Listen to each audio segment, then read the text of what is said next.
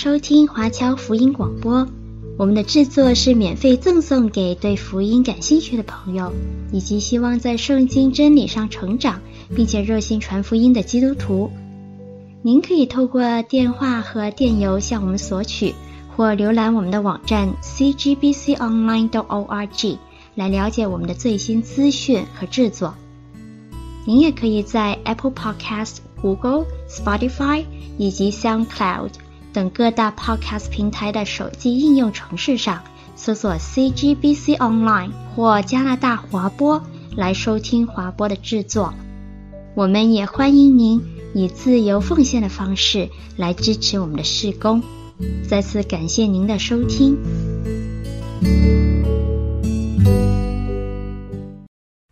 今天是复活主日，是特别纪念主耶稣从死里复活的日子。纪念耶稣的死里复活是耶稣的命令。对耶稣复活的纪念可以帮助我们想起许多重要的事情，每一件都是我们信仰的根基，缺一不可。其中一件就是复活的耶稣已经进入天上的真圣所，为我们做了永远的大祭司。直接在天父面前，全时间的为我们祈求，使耶稣成为我们得救的根源，保守我们走完天路。在今天的复活主日，我们要通过希伯来书第五章学习其中一个耶稣复活的意义，就是为我们做了永远的大祭司，来保守我们走完天路，使耶稣成为我们得救的根源。所以，我们不用担心，只要认定耶稣这位复活的大祭司，他会保守我们穿过水火，最终达到天父面前。让我们先来回顾一下前面的内容。希伯来书一章说了耶稣最最重要，耶稣超越我们每个人生命中的一切。二章说了道成肉身的爱，常常思念着爱，能帮助我们重新得力，使我们变得刚强。三章提醒我们要将起初的信心坚持到底，就能进入安息，最终得救。第四章强调要竭力进入安息，安息不只是一个时间概念，更是一种生命状态，就是凭信心顺服神，信靠神，接受并享受神的一切安排。但是凭信心进入安息是不容易的。什么样的人能够进入那安息日中的安息？就是那在旷野中从不发怨言的约约书亚、迦勒，或者是在摩利亚山毫不犹豫地献祭自己独生爱子的亚伯拉罕，他们都是在苦难中，甚至在绝境中绝对的顺服神、相信神的人。谁能在前有红海、后有追兵的情况下继续相信神？谁能在沙漠烈日暴晒三天后，面对苦水仍不发怨言？谁能在家产被没收、众叛亲离后仍然坚持信仰？谁能在无法被治愈的疾病中仍然赞美神？现在有一句非常流行的网络语言，叫“臣妾做不到啊”。看着这些属灵榜样，我感觉就像一个普通的高中生面对清华、北大或者是美国常春藤联校的大门叹息：真的能进入天国大门吗？答案是肯定的，可以。今天的第五章告诉我们不用害怕，因为耶稣已经复活，为我们做了永远的大祭司，使耶稣成为我们得救的根源。这就是我们的希望与确据，因为耶稣已做了我们的大祭司，靠着耶稣的保守，我们必然可以进入幔内，来到天父面前。享受那安息日中的安息，这奥秘就在希伯来书四章十四节到五章十四节。我们一起来看希伯来书四章十四节到五章十四节。我们既然有一位已经升入高天尊荣的大祭司，就是神的儿子耶稣，便当持定所承认的道。因我们的大祭司并非不能体恤我们的软弱。他也曾凡事受过试探，与我们一样，只是他没有犯罪，所以我们只管坦然无惧的来到施恩的宝座前，为要得连续、蒙恩惠，做随时的帮助。凡从人间挑选的大祭司，是奉派替人办理属神的事，为要献上礼物和祭物。他能体谅那愚昧的和失迷的人，因为他自己也是被软弱所困。故此，他理当为百姓和自己献祭赎罪。这大祭司的尊荣，没有人自取，唯要蒙神所召，像亚伦一样。如此，基督也不是自取荣耀做大祭司，乃是在乎向他说：“你是我的儿子，我今日生你的那一位。”就如经上又有一处说：“你是照着麦基洗德等次，永远为祭司。”基督在肉体的时候，既大声哀哭、流泪祷告，恳求那能救他免死的主，就因他的虔诚蒙了应允。他虽然为儿子，还是因所受的苦难学了顺从。他既得以完全，就为凡顺从他的人成了永远得救的根源，并蒙神照着麦基洗德的等次，称他为大祭司。论到麦基洗德，我们有好些话，并且难以解明，因为你们听不进去。看你们学习的功夫，本该做师傅，谁知还得有人将圣神圣言小学的开端，另教导你们，并且成了那必须吃奶不能吃干粮的人。凡只能吃奶的，都不熟练仁义的道理，因为他是婴孩；唯独长大成人的。才能吃干粮，他们的心窍洗练能洗练得通达，就能分辨好歹了。读完这段经后，我们发现关键就是已经复活的耶稣已为我们做了永远的大祭司。有这位大祭司在，我们一定能成功的走完天路。我们先来看四章的十四节。我们既然有一位已经升入高天尊荣的大祭司，就是神的儿子耶稣，便当持定所承认的道。这些经文在回应第四章严厉的警告。被带出埃及的以色列人在旷野常常怀疑神的救恩，凭这种不达标的信心，绝对无法进入神的安息。初代教会的犹太基督徒面对罗马政府和同族犹太人的逼迫，他们的信心动摇了。凭这种不达标的信心，绝对无法进入神的安息。今天的基督徒若因病痛、逼迫或贪图荣华向后退缩，凭这种不达标的信心，绝对无法进入神的安息。但在困境和危难下，人总会软弱。那到底有多少人能进入神的安息呢？作者在这节回应道：“不用怕，已经为我们复活升入高天的大祭司耶稣会帮助我们，使耶稣成为我们得救的根源。所以，我们所持定的道是可行的。耶稣的救恩不只是一套漂亮的理论，它是可以实践的。只要一心跟着耶稣。”就不担心我们无法培养出达标的信心。大祭司是指所有在神面前献赎罪祭的人，只有罪被赎去，神才能与人同住。神愿意愿意与被更新的人同住，这就是神的救赎。亚伦等次的大祭司只能在地上侍奉，而这位大祭司是神的独生爱子，所以可以直接在天上。随时在天父面前为我们祈求赦罪的恩惠。四章十五、十六节，因我们的大祭司并非不能体恤我们的软弱，他也曾凡事受过试探，与我们一样，只是他没有犯罪，所以我们只管坦然无惧地来到施恩的宝座前，为要得怜悯、蒙恩惠，做随时的帮助。在这里来到施恩的宝座前，为要得连续蒙恩惠，做随时的帮助。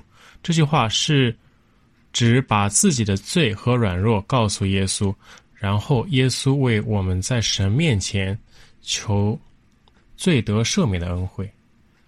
这就如一年一次的赎罪日，亚伦等次的祭司会代表。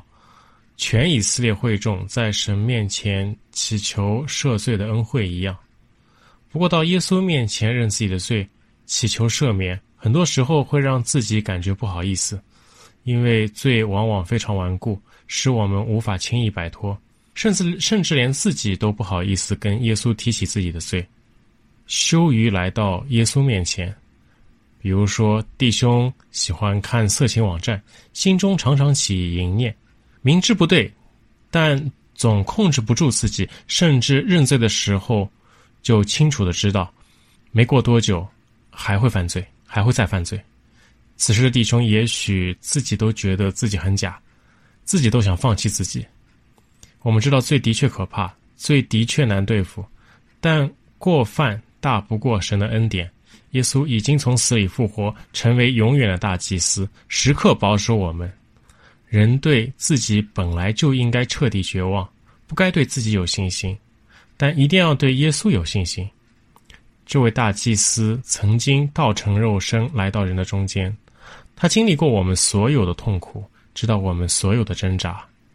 道成肉身中的他和我们一样，都受过贪欲、淫乱、愤恨、争竞、骄傲、嫉妒、纷争等等所有的试探。耶稣与我们完全一样，只是没有犯罪，所以不用怕羞。只管坦然无惧地告诉复活的耶稣我们的罪，这位大祭司一定有能力，而且会切实地帮助我们成为我们得救的根源。不过，当时希伯来书的第一受众中有许多祭司背景的希伯来基督徒，他们对耶稣是大祭司这一说法嗤之以鼻，因为他们原本就是祭司。如果耶稣因为是祭司可以使使他们得救，那他们只要退回犹太教就可以了。他们昏暗的灵性遮蔽了他们的眼睛，使他们看不见耶稣作为祭司的不同。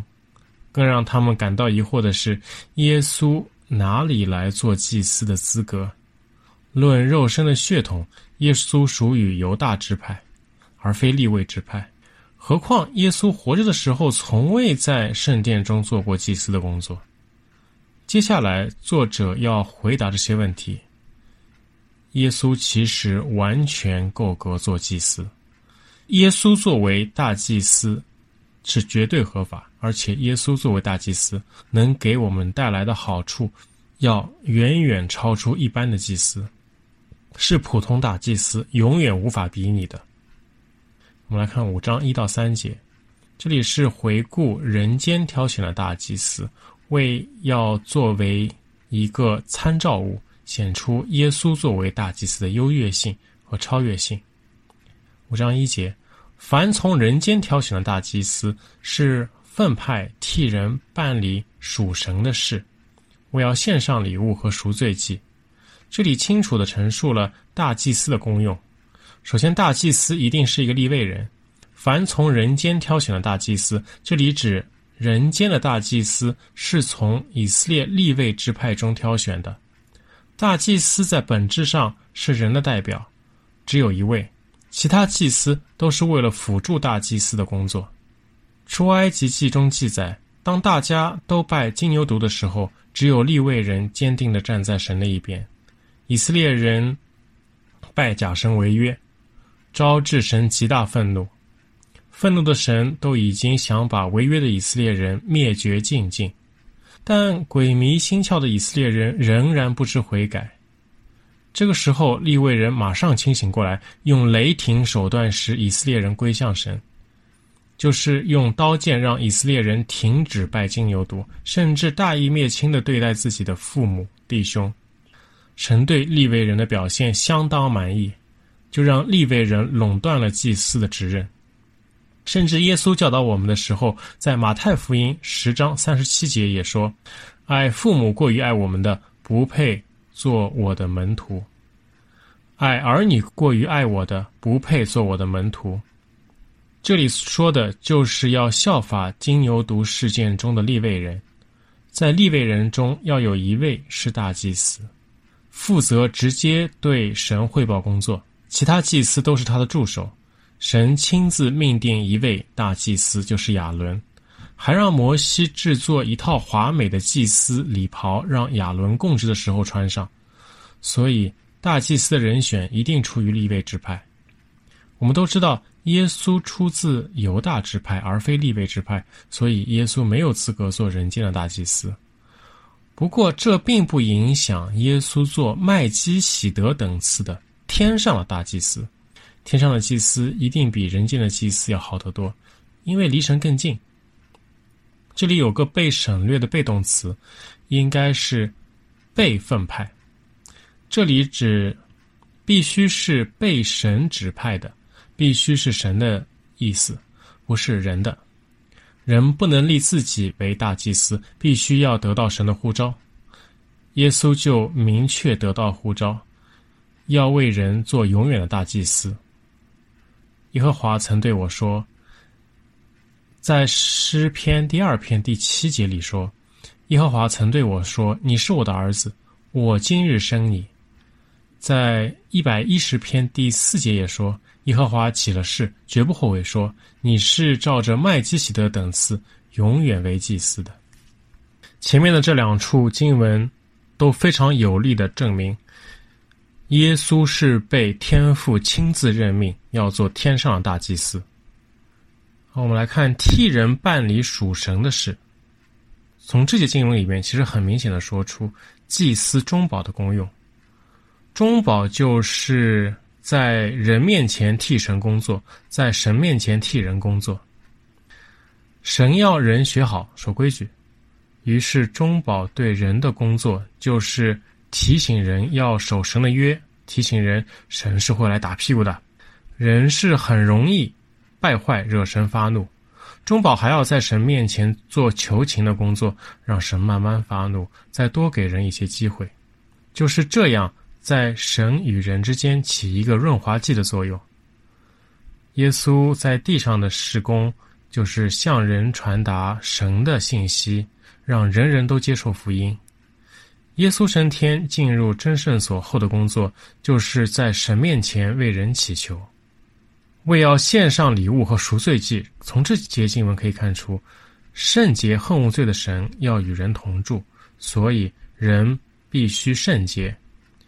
但仍旧在罪深的人不可能不犯罪，解决方案就是向神祈求赦罪的恩惠。祈求赦罪恩惠的方式就是献上礼物和赎罪祭，这就是大祭司的职分，就是在人面前传达神的信息，在神面前为人求得赎罪的恩惠。耶稣在十字架上就把自己当作礼物和赎罪祭。这样，我们就能随时借着我们的大祭司耶稣来到施恩座前，求得赦罪的怜悯，获得战胜罪恶的帮助。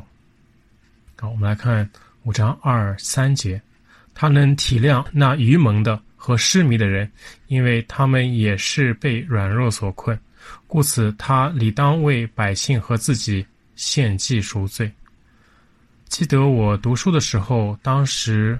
华神的副院长黄贵恒老师常常说：“年纪轻的、没有养育过儿女、伺候过老人的同学，最好不要去直接牧养教会，因为很多事情你没经历过，不知道怎么体恤别人的软弱，这样做牧养工作会有困难。最好是自己体会过失迷的痛苦，后来又靠着神的恩典走出困境，这是做牧养工作的大本钱。”以前我听过一个毒贩信主，又蒙召成为传道人的见证，这样的弟兄就很合适做瘾君子的牧养工作，为瘾君子和自己献赎罪祭，因为更容易体谅这些愚蒙和失迷的人，因为他自己也曾是被软弱所困，然后他就能对人说：“我行，你也行。”祭司除了要在神面前献祭，还需要作为人的代表。亚伦等次的大祭司每年赎罪日进至圣所时，都要带上象征以色列十二支派的胸牌，表明自己代表整个以色列。呃，外国人不能代表中国在联合国上大会上面发言，因为外国人不能理解中国的需要和疾苦。代表必须要能够完全体会被代表群体的需要和疾苦。亚伦等次的大祭司完全知道也体恤以色列人的疾苦，但耶稣是天上来的神子，他够格作为人的大祭司吗？完全够格，因为道成肉身的基督不仅是完全的神，也是完全的人。取了最深的耶稣完全了解人的需要和痛苦。在前面的希伯来书四章十五节说，能够体恤我们的软弱，也曾凡事受过试探。耶稣完全够格做人的代表，所以我们遇到难处的时候，完全可以倾诉给耶稣听，因为他懂你，懂我，是最好的关顾安慰者。前面一到三节是叙述了成为大祭司的条件，现在来看看耶稣是否够格成为大祭司。我们来看五章的四到五节，这位大祭司的尊荣没有人自取，惟要门神所招，像亚伦一样。如此，基督也不是自取荣耀做大祭司，乃是在乎向他说：“你是我的儿子，我今日生你的那一位。”刚才说过，大祭司是一定要被分派的。如果神不认识你，那是永远无法向神祈求赦罪恩典的。当年亚伦就是被神召为大祭司。我们来看出埃及记二十八章一到二节：你要从以色列人中使你的哥哥亚伦和他的儿子亚比户、以利亚撒、以他玛一同就近你，给我供祭司的职分。你要给你哥哥亚伦做圣衣为荣耀，为华美。所以，我们看到大祭司是要被神任命的，基督当然也要受到恩召，这就是耶稣被神直接任命的证据。在马可福音一章九到十一节，这里说：那时耶稣从加利利的拿撒勒来，在约旦河里受了约翰的洗，他从水里一上来，就看见天裂开了。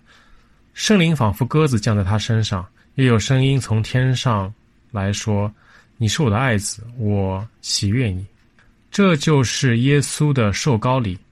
大祭司必须要被受膏，膏就是融化的动物脂肪，预表圣灵的降下。这段经文就是证明圣灵降在耶稣身上，耶稣是一个地道的受膏者。在诗篇第二篇第七节中说：“受膏者说，我要传圣旨。耶和华曾对我说：你是我的儿子，我今日生你。”这里的受膏者和我就是指耶稣。耶和华亲自证明耶稣的身份是与圣父同尊同治同荣的子，而且受膏耶稣同时成为君王、祭司和先知。所以，耶稣不仅是位合格的祭司，而且是更好的祭司。他能做成以前那些普通祭司无法完成的事。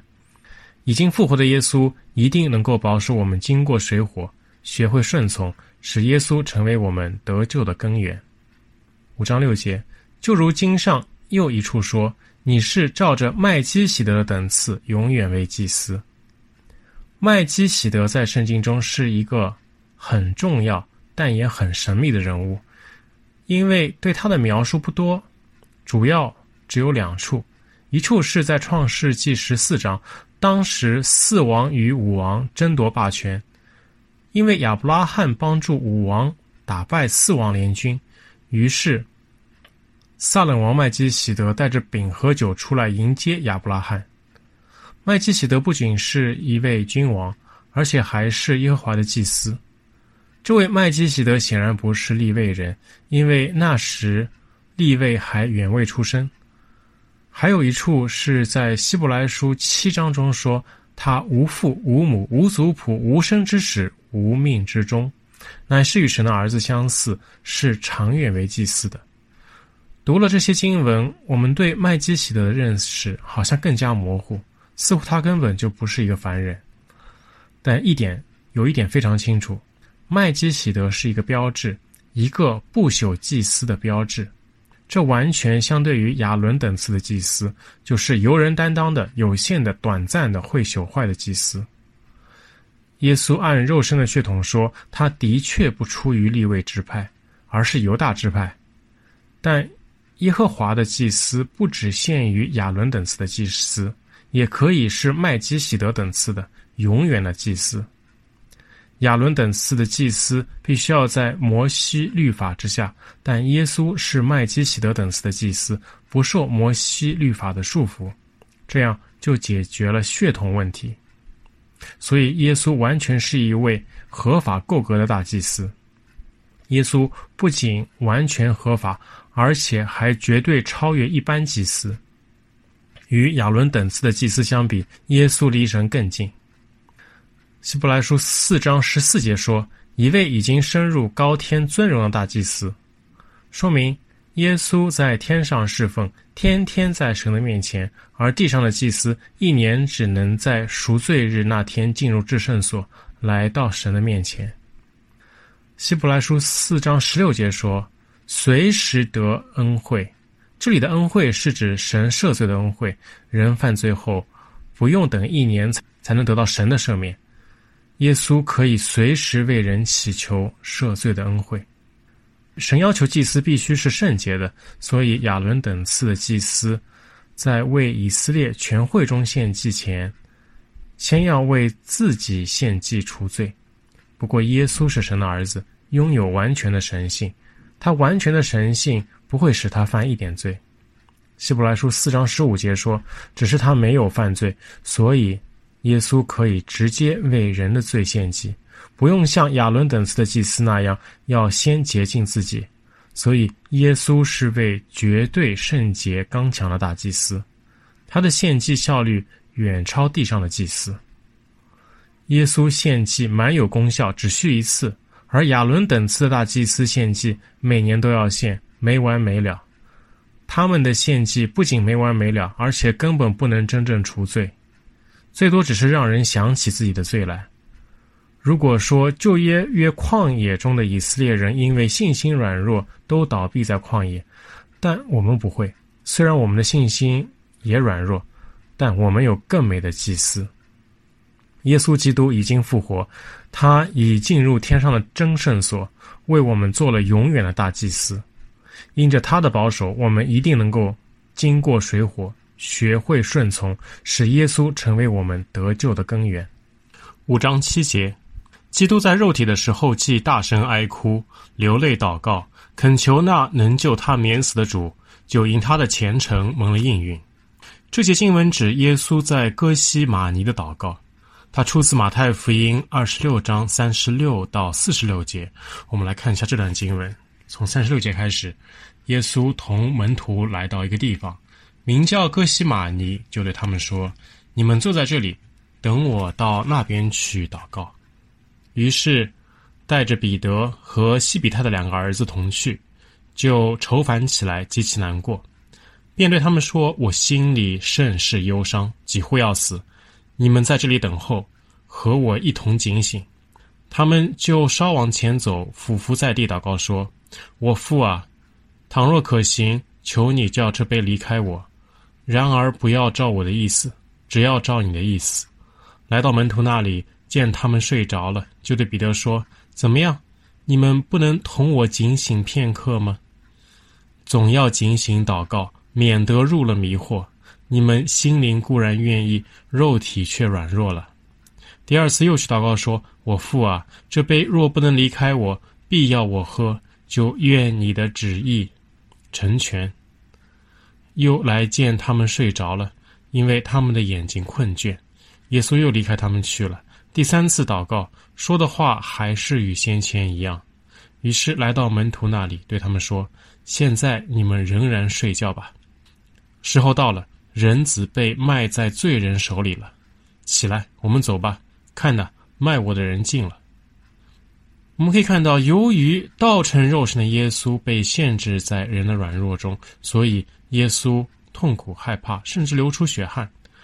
他如果向父祷告，挪去将来要来临的苦难，天父一定会应允。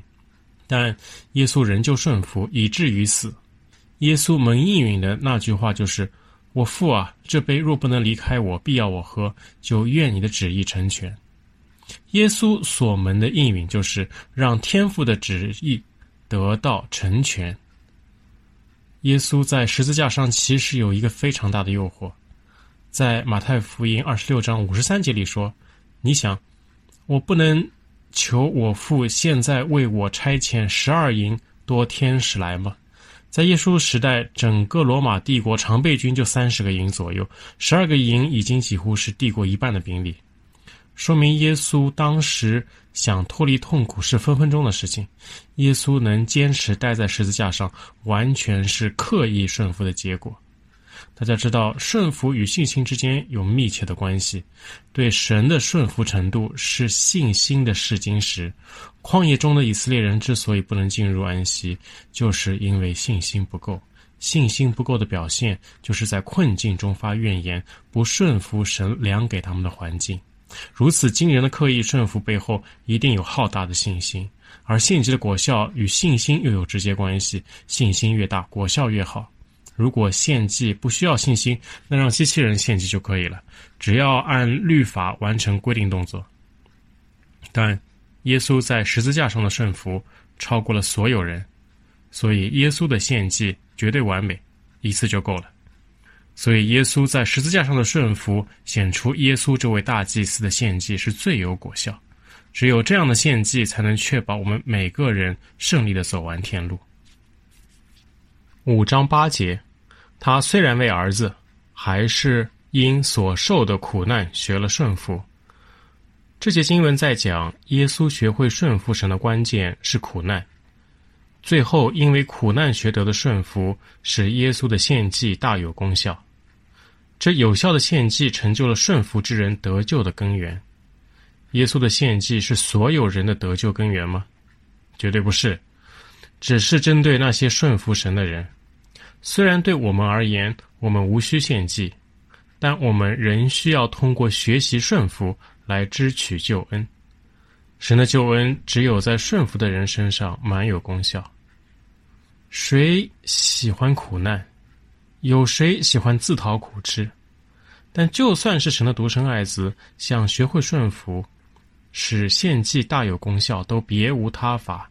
更何况你我，我们也需要学会顺服来支取救恩。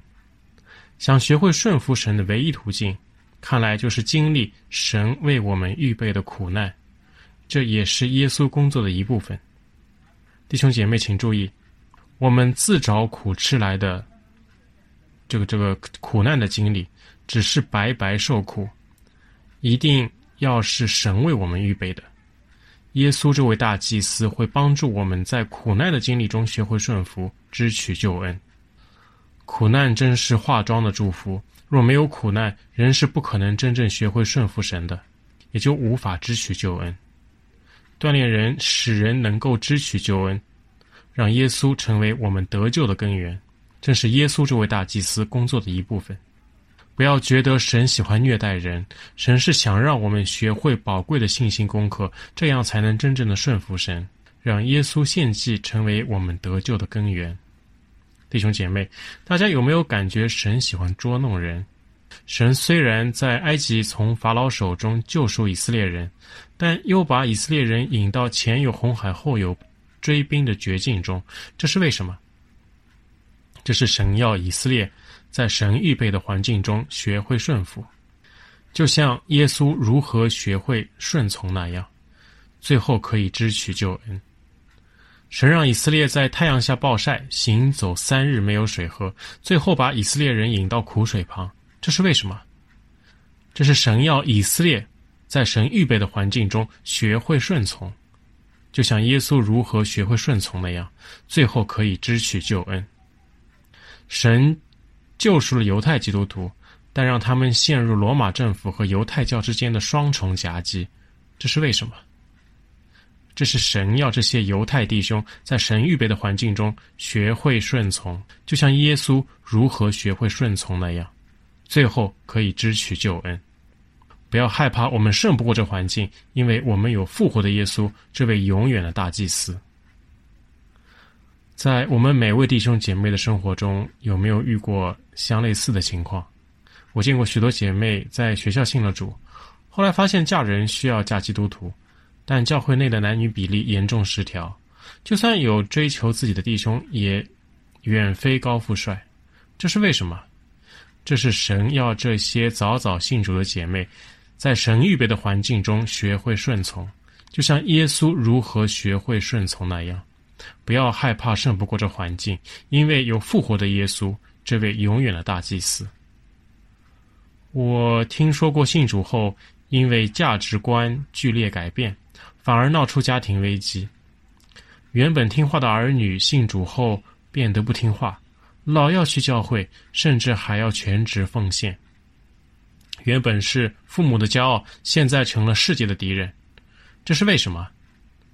这是神要这些弟兄姐妹在神预备的环境中学会顺从，就像耶稣。如何学会顺从那样？不要害怕胜不过这环境，因为我们有复活的耶稣，这位永远的大祭司。我也见过姐妹信主后得了绝症，全教会为她祷告都没有好转，这是为什么？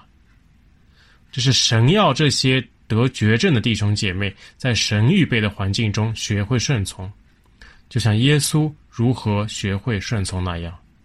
不要害怕胜不过这环境，因为我们有复活的耶稣，这位永远的大祭司。我还见过一些在职场中的弟兄姐妹，信主之前，有的是销售，有的是公务员；信主后，他们的工作都出现危机。中国的公务员是不能有宗教信仰的，信主后的销售不能再陪酒送礼，有的最后连生活都会出现问题。这是为什么？这是神要这些在职场中的弟兄姐妹，在神预备的环境中学会顺从，就像耶稣如何学会顺从那样。不要害怕胜不过这环境，因为我们有复活的耶稣，这位永远的大祭司。其实每位门招的基督徒的生活中都会出现类似的困境，这是为什么？这是神要每位蒙恩走天路的儿女都在。神为我们精心预备的苦难中学会顺从，就像耶稣如何学会顺从那样。不要害怕胜不过这环境，因为我们有复活的耶稣，这位永远的大祭司。神真喜欢捉弄人吗？不要觉得神喜欢虐待人，神是想让我们学会宝贵的信心功课，这样才能真正的顺服神，让自己的信心达到神的标准。我们要相信耶稣已经复活，他已经已进入天上的真圣所，为我们做了永远的大祭司。因着他的保守，我们一定能经过水火，学会顺从，使耶稣成为我们得救的根源。五章九节，他既得以完全，就为凡顺从他的人成了永远得救的根源。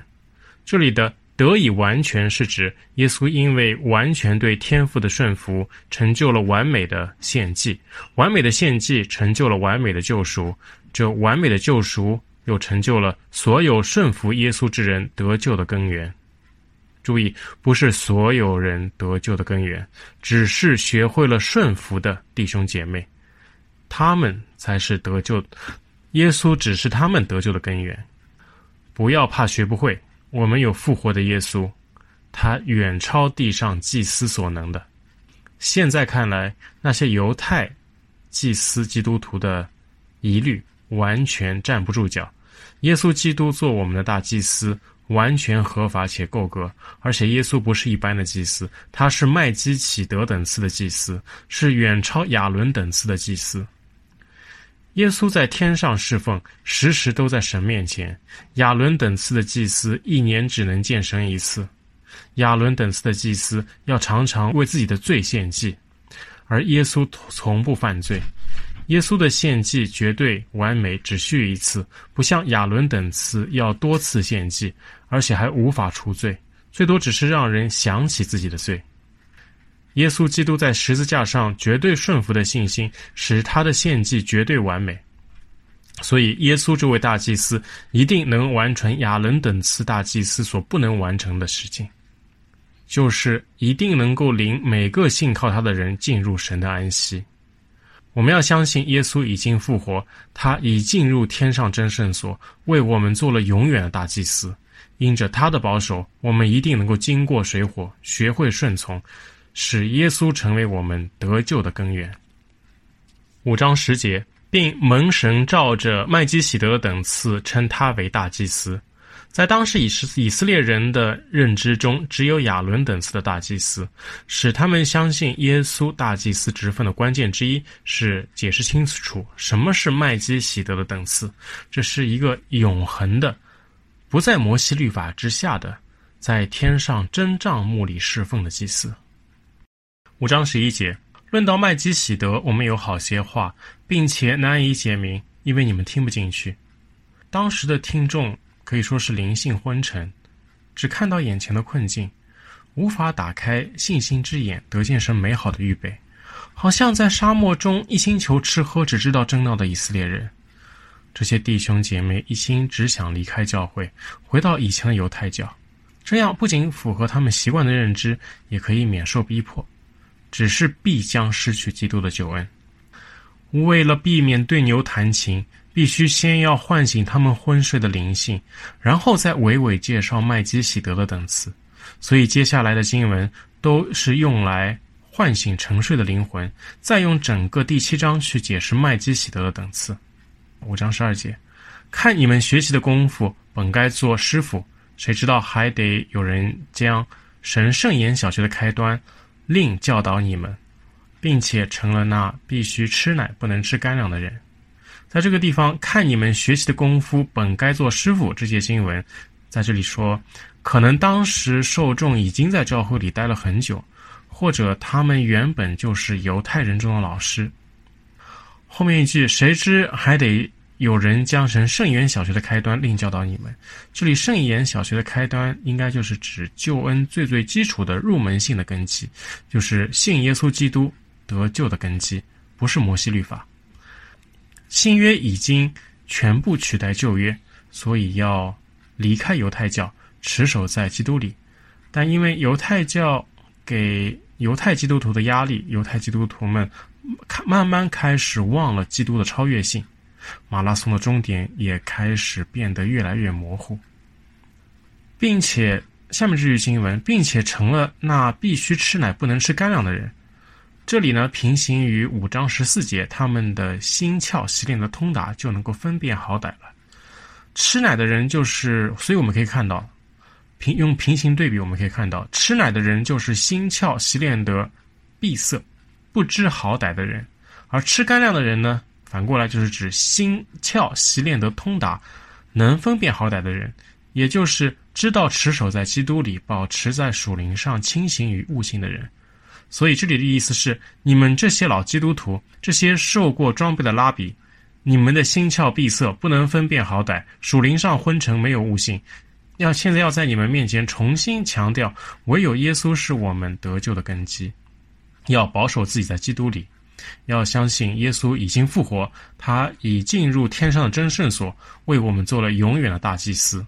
因着他的保守，我们一定能够经过水火，学会顺从。使耶稣成为我们得救的根源。五章十三节，凡只能吃奶的，都不熟练仁义的道理，因为他是婴孩。我们说满脑子被属世的忧虑缠绕，失去属灵上的清醒与悟性，那就是婴孩。如同撒种的比喻中，那些心中的道被思虑去挤住的人，因为教会内的男女比例严重失调，找不到高富帅。所以，任凭这思虑把心中的道挤住，必定会像沙漠中的以色列人那样，倒闭在旷野。如果坚信耶稣已经复活，他已进入天上的真圣所，为我们做了永远的大祭司，因着他的保守，一定能够经过水火，学会顺从，长出正心、真信心。那最后，一定能够胜利的跑完天路。原本父母眼中的骄傲。老师眼中的宠儿，因信主后成了世人眼中的渣子，这样的落差的确很让人难受。如果凭信心让这思虑把心中的道挤住，那就会永远成为婴孩，永远不会懂得仁义的道理。大家有没有听说过宋宋尚杰博士的见证？他原本是留美的化学博士，后来因为门招信主，在回国的船上撕毁了博士毕业证。立志回国后要全世界奉献，因为宋尚杰博士深知耶稣已经复活，他已进入天上的真圣所，为我们做了永远的大祭司。因着他的保守，一定能经过水火，学会顺从，长出真信心，最后一定能够得到神赏赐的荣耀冠冕。那些原本在国家机关里吃着愤怒、拿着皇粮的弟兄姐妹，信主后必须要离开当下的舒适区。是隐藏自己的信仰，还是为主在社会上做见证？如果任凭让这思虑把心中的道记住，那救恩就会与自己无缘。在马太福音十九章中提到一个少年官长，他对耶稣很渴慕，但耶稣要他离开自己的舒适区，舍弃财产去跟随主。他最后忧忧愁愁的走了。我们不要像这位少年官，因为我们知道耶稣已经进入天上的真圣所，为我们做了永远的大祭司。因着他的保守，一定能够经过水火，学会顺从，长出真信心。否则进天国就真像骆驼穿针眼那样。我们要熟练仁义的道理，不能只做吃奶的婴孩。五章十四节。唯独长大成人的才能吃干粮，他们的心窍习练得通达，就能分辨好歹了。长大成人能吃干粮，这里是指心窍习练得通达，就能够分辨好歹。有属灵悟性，明确知道紧抓基督是最最重要的事。纵使失去全世界乃至自己的性命，但坚持顺服耶稣，就能够得到一切。为什么说坚持顺服耶稣就能够得到一切呢？因为我们的主已经从死里复活，他已经进入天上的真圣所，为我们做了永远的大祭司。因着他的保守，我们一定能够经历水火，学会顺从，使耶稣成为我们得救的根源，得到永生。有什么比永生比永生更好？这就是一个属灵成年人的心智。在今天这个复活组主日。让我们每个人都思想一下耶稣复活的意义。你现在正在困境中吗？如果是，不要像旷野中的以色列人那样发怨言，做一个不能分辨好歹的婴孩，而是要感谢神精心量给自己的这个环境，让我们熟练仁义的道理，面对环境不要害怕。斯提凡。在《使徒行传》第七章殉道之前，他往天上看，一定是因为在最困难的环境里，里面的圣灵提醒他，他有一位复活的耶稣，已经为他做了永远的大祭司。这困难都是神精心量给他的，为要他像耶稣那样，从苦难中学会顺从，这样耶稣。就为他做了得救的根源。使徒行传七章五十五节，但司提反被圣灵充满，定睛望天，看见神的荣耀，又看见耶稣站在神的右边。五十六节就说：“我看见天开了，人子站在神的右边。”让我们在环境中也往天上看，看那位已经复活在真圣所中侍奉的大祭司耶稣。他正帮助我们，让自己成为我们得救的根源。